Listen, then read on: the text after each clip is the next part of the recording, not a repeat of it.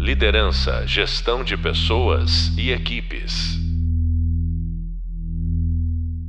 Olá, estudantes ouvintes. Voltamos a falar de deepfake, o assunto que está na ordem do dia, inclusive praticado com a ajuda do software GPT, que a gente comentou no episódio anterior, e que é, a gente pode dizer que é meio auge, assim, das mensagens falsas, né? Que você pode usar texto, áudio, vídeo, tudo misturado.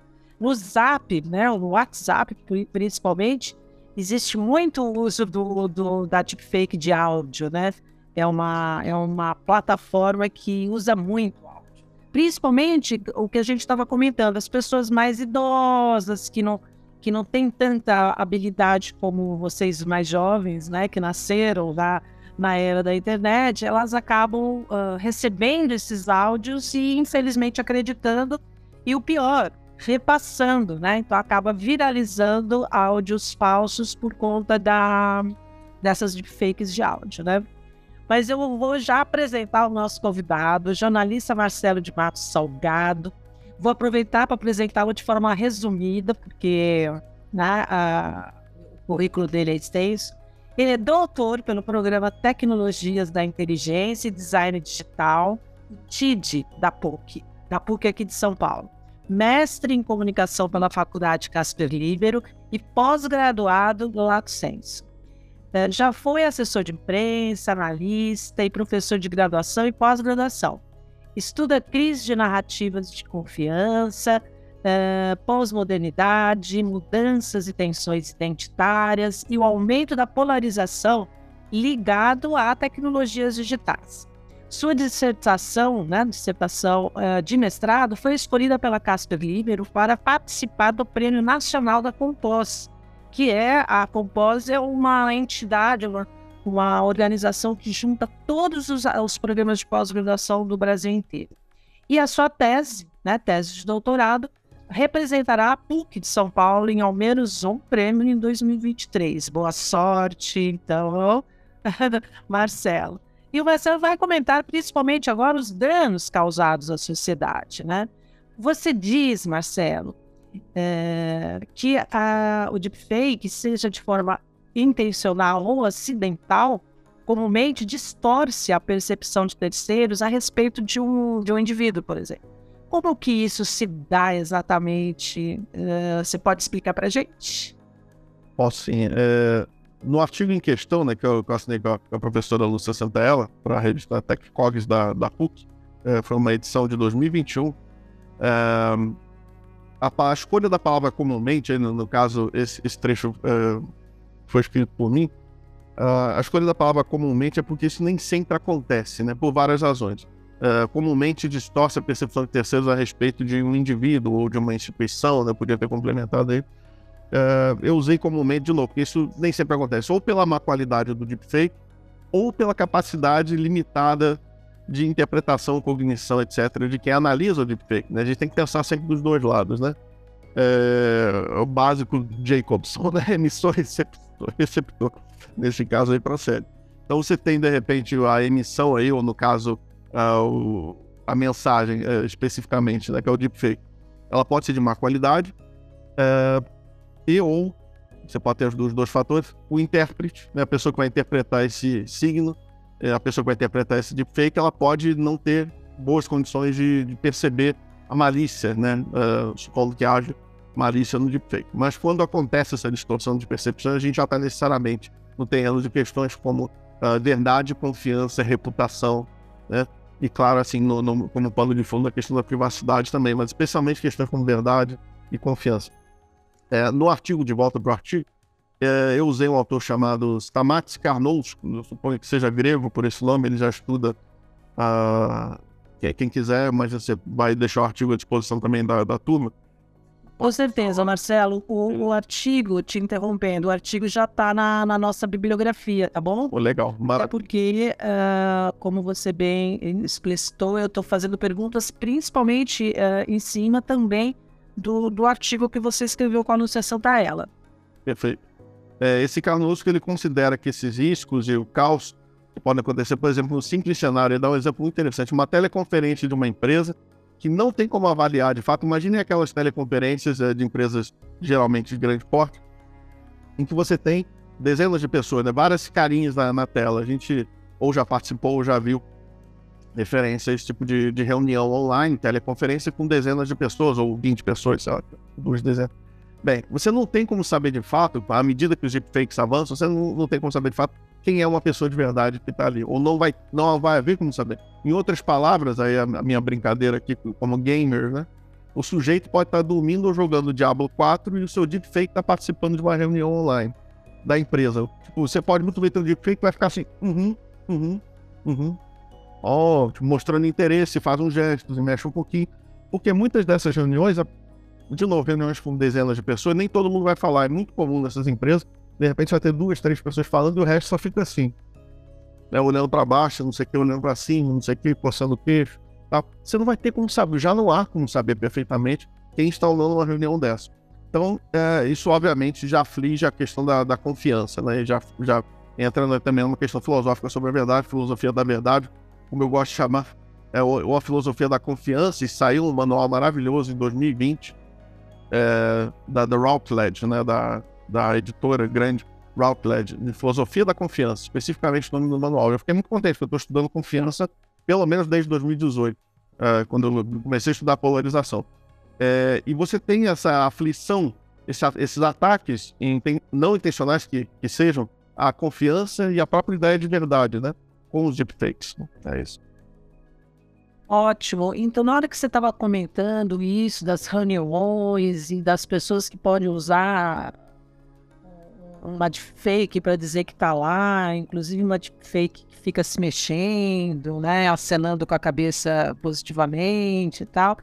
É, eu lembrei de um caso muito uh, engraçado, é, que provavelmente você deve ter visto também, daquele... O cartaz. Não, não. O, o, o, cara pegou o computador, acho que o filho ou o neto tinha usado, e ele entra numa reunião com uma cara de gato. Aí ele ficava falando, eu não sou um gato. Nossa, meu. Ele não conseguia tirar aquele avatar. Nossa, que lembrado. Viralizou, né? Esse no cartaz eu não sei qual é o exemplo. Foi uma pessoa que colocou literalmente, esse é mais a moda antiga, né? Mais, é, é, mais clássico, mais tradicional. O cara imprimiu uma imagem de si mesmo, de terno e gravata, e colocou na não. frente do, do, do, computador e achou que as pessoas não iam perceber. E de quebra o cartaz ainda caiu. Durante a... Ai, ai, ai. ai, trouxa. Uma outra coisa que a gente vê nas. A gente tá fazendo um parênteses aqui, viu, classe? Mas uma coisa também que a gente vê muito é que as pessoas colocam uh, uh, o fundo, né? Um fundo falso, né? Porque dá para você colocar um fundo. E aí, é, na verdade, tam, também teve, aconteceu de uma parede de livros falsa também cair. Né? Puxa vida. Foi aí. Mas vamos voltar à vaca fria das nossas deepfakes, né? Então, o que a gente estava até comentando já no primeiro episódio, a gente vamos dar continuidade, que na, na era das deepfakes, a atenção aos detalhes é básica, né? Por isso aquilo que a gente estava comentando que antes era mais, mais precária, né? Toda a, produção de deepfakes, e hoje ela tem já uma, uma técnica um pouco melhor. Mas eu queria que, se você puder dar alguns detalhes, assim, de, de, esses detalhes, né? Como que a gente pode detectar uma, uma deepfake? Maravilha. É, vou fazer um preâmbulo rápido é, a respeito do Unreal Engine 5, que é um motor gráfico criado pela Epic Games. Esse Unreal Engine né, seria motor surreal ou não real, ao pé da letra. Saiu a versão 5 no início de abril de 2023. E é um motor gráfico ansiosamente esperado pela indústria dos games, mas não só pela indústria dos games, porque sempre uh, cria novos paradigmas visuais. Por que, que eu estou falando disso a respeito? É, quando a pergunta sua trata de detectar deepfake. Porque se você tiver uma fusão, como é possível, uh, entre um motor gráfico de potência assustadora, as pessoas já estão confundindo as imagens criadas por esse Unreal Engine 5 com filmes. Uh, filmes de, da qualidade do, do, nível de Hollywood mesmo. Uh, e os rostos criados por, por esse Unreal Engine 5, esse motor gráfico, também já está assustando. Eu admito que eu fiquei surpreso. São lindos, são muito. Uh, tem, uh, tem uma veracidade tremenda ali. Uma verossimilhança tremenda. Uh, então imagine a fusão entre um motor gráfico como esse, o E5, o Unreal Engine 5, e Deep Learning, com os de GANs e CNNs, né? De redes generativas uh, e das convolucionais. Bem, mas como é que a gente pode detectar um deepfake? Pelo menos tentar. Uh, você pode tentar, ser humano mesmo, com a olhos nus, pode tentar fazer análise ocular de movimentos faciais, esse é o jeito mais clássico.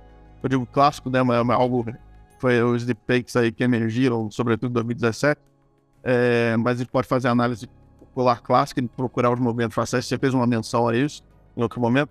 É, costumam ser estranhos ou com tics, né? Em deepfake, você vai, se você prestar bastante atenção, muitas vezes, nem sempre, mas muitas vezes você vai conseguir detectar, sobretudo se o deepfake não for de muita, muito boa qualidade.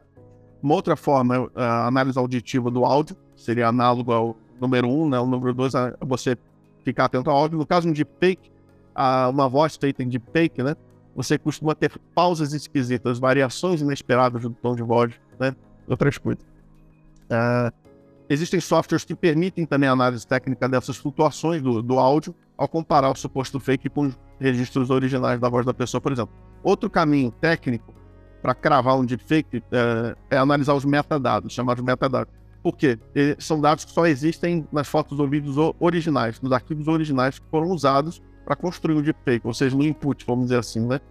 É, e por fim, de modo mais óbvio possível, procurar uma marca d'água em alguns deepfakes visuais muito, é, muito fracos, assim, muito tamajara, né, de mais baixo nível, você pode encontrar uma marca d'água às vezes e aí você vai ter a, a, confirmação de que aquilo ali é uma imagem ou uma criação manipulada. É isso. Certo. Certo, Marcelo. E aí, como você falou de metadados, eu me lembro que no seu texto, né, no, no texto do, do seu, dos seus artigos, você, você cita meta deepfake e chip deepfake. Uh, você pode explicar melhor para a gente? Perfeito. Meta deepfake foi uma brincadeira, na verdade. Está uh, trovejando bastante uh, nesse momento aqui. Então me, me perdoem pelo barulho talvez de fundo meta deepfake foi uma brincadeira que eu fiz em relação que é um deepfake de Barack Obama em 2018, então foi ainda no, né, no, no, início, mais ou menos, ali do, das, da, das deepfakes.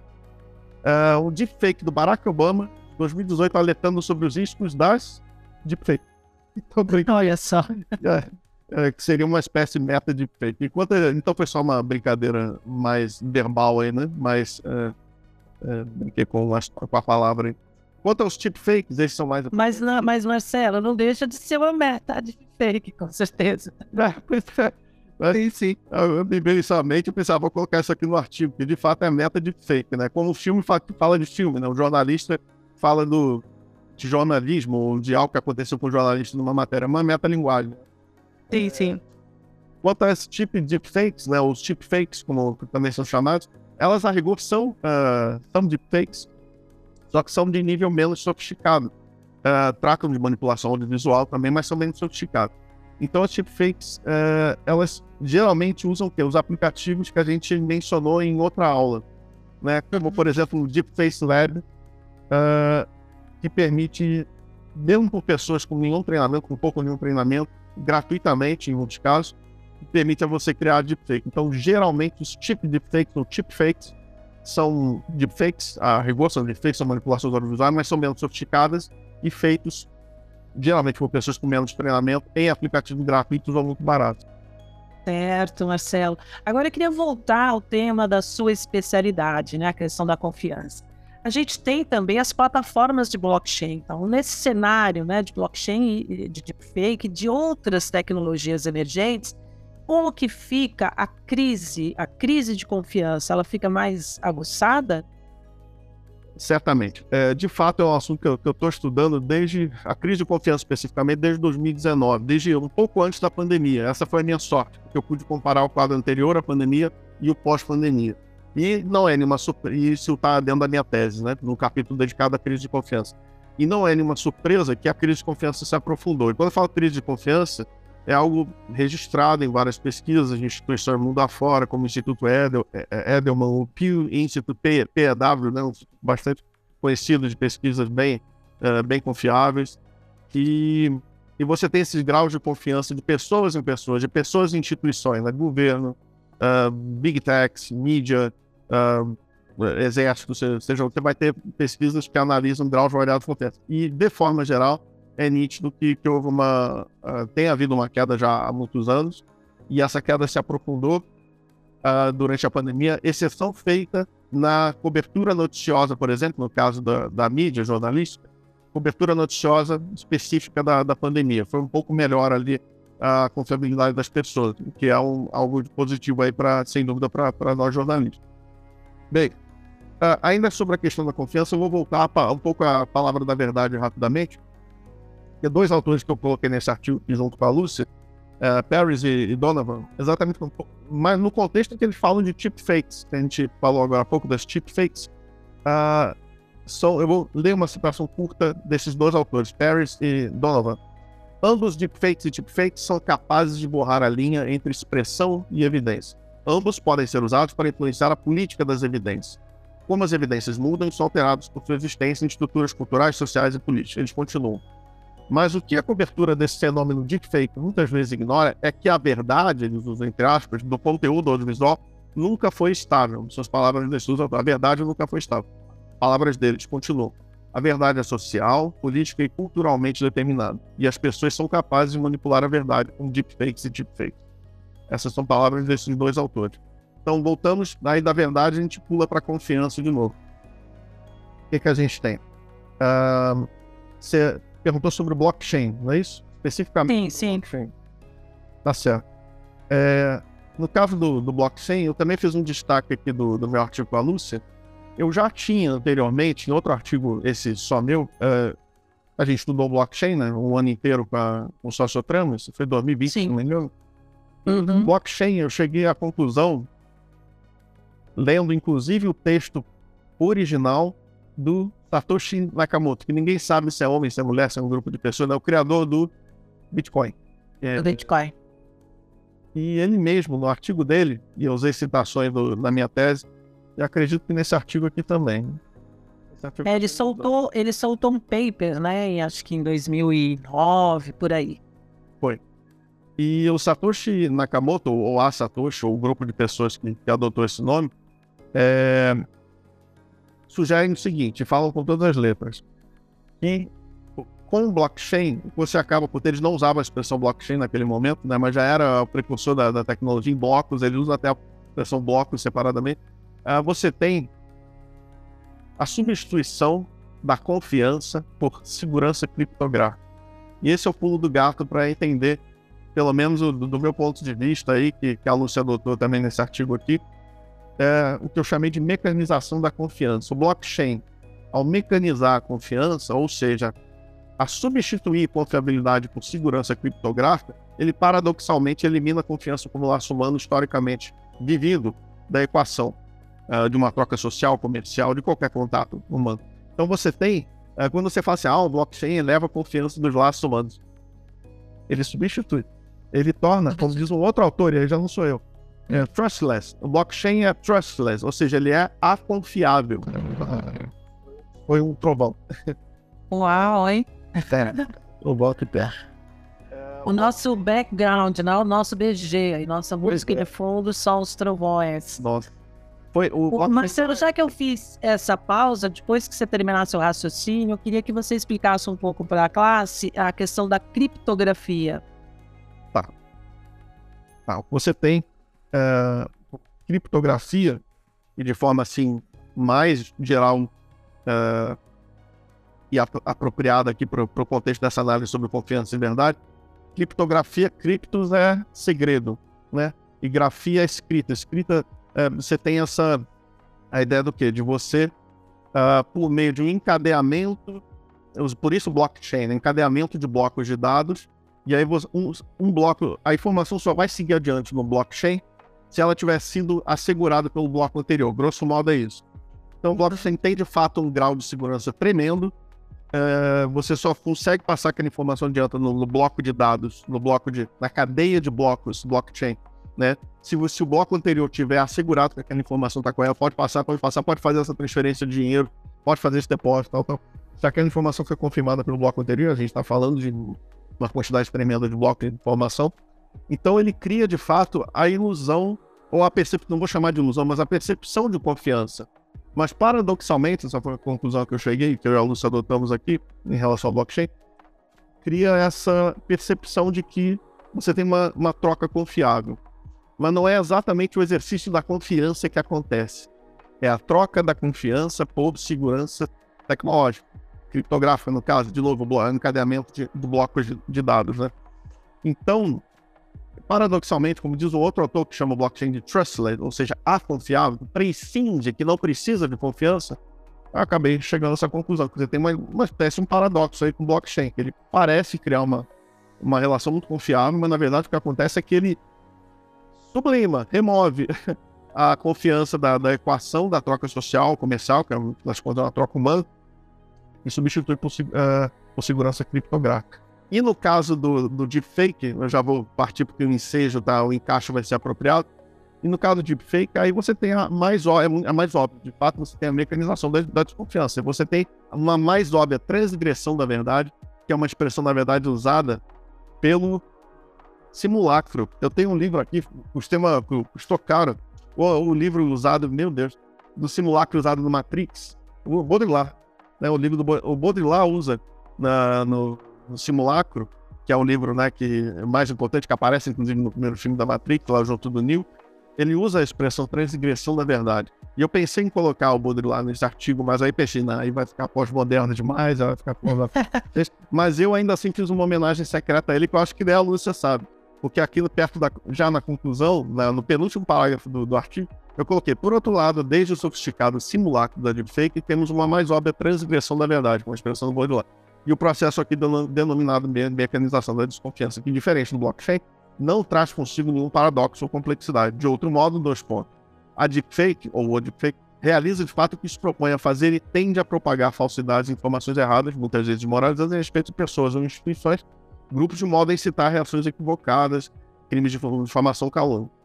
Então não é difícil concluir que, por exemplo, o blockchain, mas de outro modo, o deepfake também contribui mesmo que de modo fragmentado que a rigor deve ser analisado caso a caso, para o aprofundamento da crise de confiança que já abala o mundo. Aí eu conecto tudo, no fim das contas. Certo, Marcelo. E pior é que a gente vai, pior e melhor, que a gente vai voltar ao assunto do blockchain uh, no, em alguns episódios também dessa, da, dessa série né, de podcasts que, que, os, que a, a classe de estudantes vai poder uh, se aprofundar.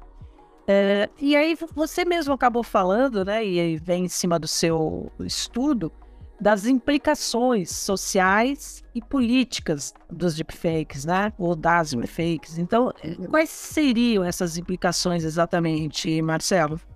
Beleza. É, bem, então a principal implicação social acho que é a própria crise de confiança, né, que é a rigor mundial generalizada. Assim, poucos países, até onde eu pude pesquisar, poucos países onde instituições são poupadas até a China, que tem dados assim muito restritos e cuja confiabilidade alguns vão, vão discordar, porque é tudo muito é, controlado ali. Até a China registrou, é, teve registrado pelo Instituto Eder uma, uma queda de confiabilidade em 2020, se não me engano, e aí depois recuperou um tanto, mas o mundo ocidental, então, é, tem sido bastante trágico desde antes da pandemia, é importante registrar isso. E a coisa se aprofundou com a pandemia de Covid-19, né? É, eu, de fato, vejo da crise de confiança desde 2019. Eu acho que essa é a principal implicação social, porque esbarra em todo o resto, inclusive na, na política, né? É, é, quanto às implicações políticas, elas se misturam, sem dúvida, as implicações sociais e culturais, e elas seguem um modelo que é, é essa conta é previsível a essa altura, sobretudo porque a gente vive isso na, na prática bastante, viveu é, já em processos políticos aqui no Brasil mesmo, Uh, e as implicações políticas geralmente, uh, geralmente se resumem ao quê? São criados materiais falsos, humilhantes e até criminosos sobre uma pessoa, ou um grupo, ou um partido, é, ou uma ideologia, né, uma inclinação política. Por vezes o humor é usado para diluir, é uma palavra que eu gosto de usar aqui. O humor é por vezes usado para diluir a carga maliciosa, o potencial político do material. E aí, no caso, se você tem deepfakes que são puramente bem-humorados e que não vão machucar ninguém, machucar a imagem de ninguém, mentir. Uh, você tem também o humor usado como arma para diluir a malícia, uh, por exemplo, de um, de deepfake político. Né? Por exemplo, se você tem um deepfake terrível sobre um político que, que viraliza com insinuações de crimes contra crianças, algo gravíssimo assim, é, você pode de repente fazer um colocar um elemento de humor e você tenta diluir aquela carga. E do ponto de vista uh, comunicacional até intrínseco a uma situação política dessa, a gente sabe que o estrago, a palavra reputação também é outra coisa que eu estudei na minha tese ligada à confiança. Aqui eu não me aprofundei nesse artigo, nem falei de reputação pra, nesse artigo com a Lúcia, né? É, mesmo que seja feito um esforço e gastos em tempo, em pessoal, em dinheiro, para tentar reverter o, né, o, o, efeito de um deepfake terrível contra um político em particular, vamos usar esse exemplo, uh, você já está perdendo, o seu lado já está perdendo, porque você foi colocado na defesa. Você tem o que, eles, o que se chama tipicamente opportunity cost, né, o custo de oportunidade. Quando você é colocado na defesa, você não está atacando, você está gastando tempo, recursos humanos e dinheiro, e a gente sabe que política é, muitas vezes é vista como guerra. E muitas pessoas vão dizer taxativamente, é guerra e fim de papo. E de volta aos autores que eu, dois autores que eu citei no texto Pérez Donovan com a Lúcia, a verdade nunca foi estável, dizem eles, e é, de novo para eles, social, política e culturalmente definido. Pessoalmente, eu acho que isso é uma visão muito pós-modernista, assim, muito, é, muito é, bastante relativista, cínica até, acho, é, cínica até, mas realista, quando se lida com é, pessoas ruins, sem limites, dispostas a fazer o diabo para vencer, alcançar, manter o seu poder e tal. Então é, é isso, as, as, implicações sociais e políticas são tremendas, e eu acho que a gente tem que ficar atento à questão do humor como algo que procura, às vezes, diluir o efeito até criminoso né, de algumas dessas intervenções de deepfakes. Tem razão, Marcelo. É, essa questão do humor também é muito usada em memes, né? Que acaba que muitas vezes a pessoa não pode dizer, ela acaba uh, dizendo, né? Uh, através dos memes. Então, e, e, realmente essa coisa que você fala, quando a pessoa, uh, quando atacam a reputação de uma pessoa ou, ou, de uma instituição, no caso da, da, da, da deepfake política, né? Eles, eles atacam partidos tal no caso de, da reputação, quando você vai uh, se defender, né, digamos assim, ou, ou, provar o contrário e tal, nem sempre chega nas mesmas pessoas que receberam a deepfake, né? Então isso é uma coisa que é diferente, por exemplo, na imprensa tradicional, quando uh, aparecia um erro ou até mesmo uma opinião que é contestada e tinham uma uma página do leitor, ou então a resposta de alguém numa polêmica, ou um erramos, né? Ele entrava na, nas páginas né, da, da dos jornais, é, nem sempre, inclusive, também pegava o mesmo leitor que tinha lido inicialmente aquela, naquela, é, aquela opinião anterior, e aí também não vê a defesa, né? Mas pelo menos estaria ali um pouco mais visível, né? Agora, quando a gente fala do ambiente digital, é muito mais complicado, porque ah, eu lembro também das agências de checagem. Ah, muitas vezes a agência de checagem ela checa uma deepfake ou, ou, ou, uma mensagem falsa mais simples, e ela vai dizer então que é falsa, ela vai pôr o selo da falsidade, só que nem sempre vai chegar nas mesmas pessoas que receberam. Então é um trabalho de formiguinha, é um trabalho importante, claro, mas é um tra trabalho de formiguinha que, que é como se fosse enxugar gelo, né? Então, é. nem sempre vai chegar diretamente nas pessoas, né? Então, ainda uh, falando exatamente desse tema, né? Esse espalhamento de, de deepfakes tende a propagar uh, falsidades, né? Informações erradas e muitas vezes fora de contexto também é, e muitas vezes desmoralizantes.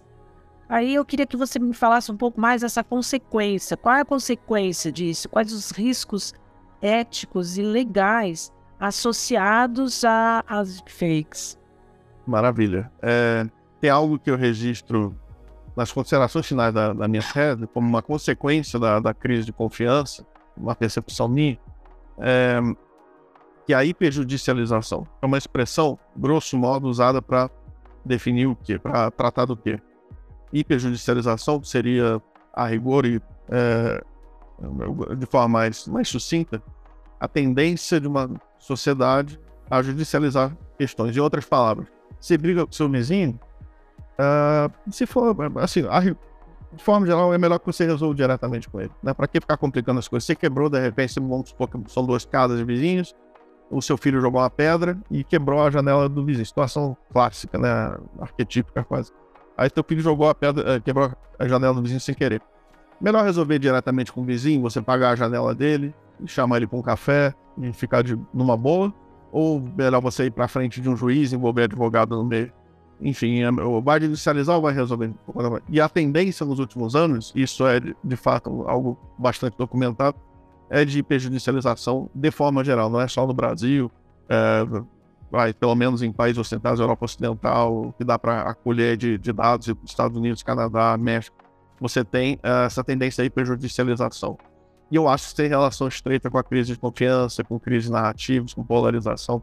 Por quê? Porque as pessoas confiam menos umas nas outras e menos nas instituições, então recorrem cada vez mais a advogados e juízes para resolver seus problemas. Bem, o que é uma ironia, porque você vai ter que confiar naquelas pessoas, naquelas instituições jurídicas para é, né, resolver seus problemas. Mas, enfim.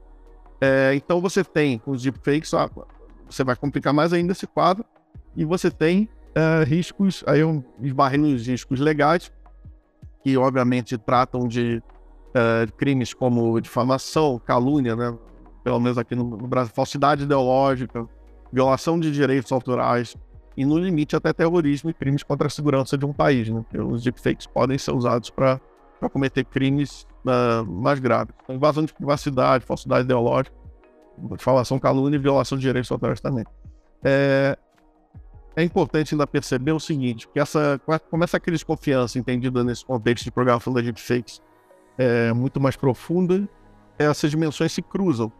Política econômica, cultural, nacional, internacional, global, institucional, pública, privada, e aí você tem essas camadas mais íntimas até. Isso aí já é um negócio que eu não estudei, é uma percepção minha, e eu acho que tem, sem dúvida, profissionais mais apropriados, psicólogos, gente que estudou mais a, a mente humana, é, psiquiatras podem. Eu, meu palpite é que se você tem todas essas camadas gerais a respeito de crise de confiança, o deepfake vai contribuir, uh, a meu ver, também para uma crise de confiança interna nas pessoas.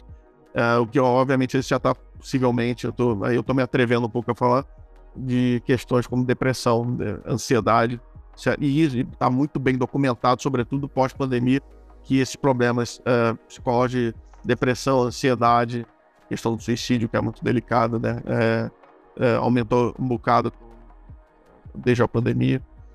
É, onde, onde que eu quero chegar? Uh, os deepfakes, vamos supor o seguinte: um indivíduo descobre após meses ou anos que foi enganado por uma ou mais deepfakes.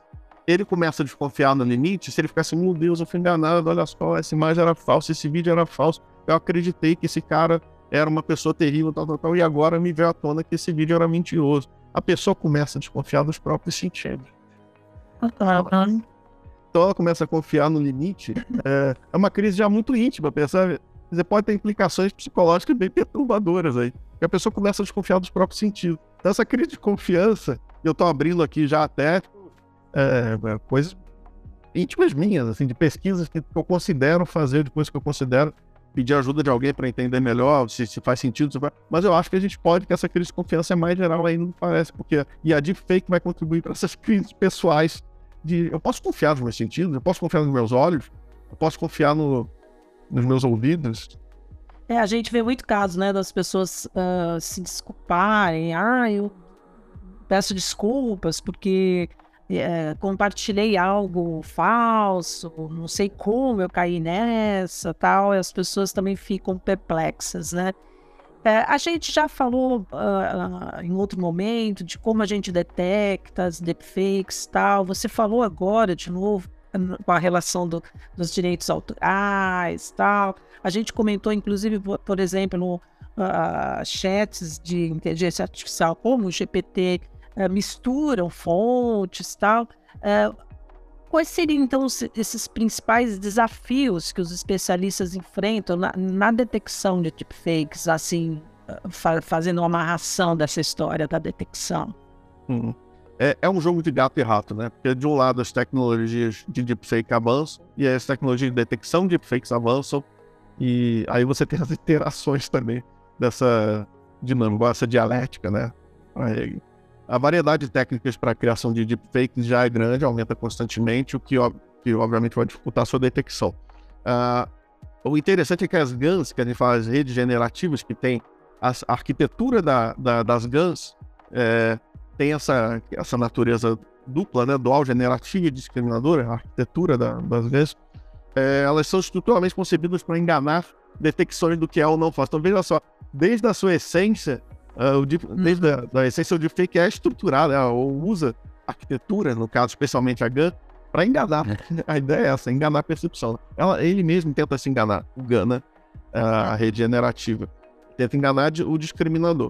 Uh, e você tem, claro, questões é, que os especialistas enfrentam na, na detecção de deepfake, para voltar mais especificamente à sua pergunta, tem uma questão de, de viés ideológico, político, importa muito, é, que é um pouco a questão que algumas pessoas fazem em relação às agências de checagem de fato, que é o opportunity cost, não falei de custo de oportunidade. Em outras palavras, o que você vai checar?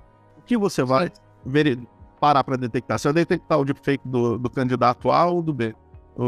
Então você, quando você, é aquela coisa, o fotógrafo quando abre a câmera e escolhe onde vai fotografar, ele já está editando a realidade, ele já está fazendo uma escolha importante. Então de repente está acontecendo um, né, um tumulto ali, mas tem outro ali. Qual que ele vai fotografar se ele já te escolheu? Porque já estão empurrando ele para ele sair dali. Enfim. Então, é, nesse caso, os especialistas enfrentam. Tem uma questão de, de, de viés, que é intrínseca ao ser humano, mas que não, não pode ser ignorado. Quem decidirá e por meio de quais critérios do ponto de recursos, dinheiro, tempo, pessoal, capacidade de processamento será alocado. Quanto uhum. vai ser alocado para tentar detectar deepfakes em um ou outro vídeo, né? E como eu disse, é, tem essa natureza do jogo de gato e rato. É, então, acho que é isso. A maior dificuldade humana é a questão do, claro, do limite de recursos e como você vai alocá-los, aí entra talvez o viés. E na questão técnica, você tem esse jogo de gato e rato que não vai ter fim a princípio. Né? É, e a gente fica preocupado, e aí eu queria ver com você também se tem medidas de segurança né, que estão sendo desenvolvidas para combater softwares que, sei lá, combatem e, e acham plágios. É, será que a gente tem avanço nisso? Felizmente, há sim. Apesar desse jogo de, de gato e rato, né? Entre o deepfake, a criação de deepfakes e a discriminação de deepfakes, é, é, é isso. É, assim, paradoxalmente, eu vou puxar de novo o blockchain. Que, porque a rigor ele é usado, pode ser usado e já é usado para autenticar vídeos. Mas aí volta, talvez, a questão do paradoxo que eu proponho é, já há algum tempo, que, dessa substituição de confiança por segurança criptográfica, né? E essa tensão, acho que é uma palavra apropriada aqui, essa tensão entre confiança, que é um laço especialmente humano. Adam Smith, é, né, as pessoas costumam lembrar dele, a teoria do, do sentimento moral, se não me engano, é o livro, um dos livros principais, talvez o principal. É, eu passei esse livro para você um tempo atrás. Né? do Adam Smith. Isso, isso mesmo. ele, ele, não é, ele é economista, ele é conhecido como economista primariamente, mas não é só economista, é filósofo moral. Ele foi professor de, de ética, professor de filosofia moral. E é...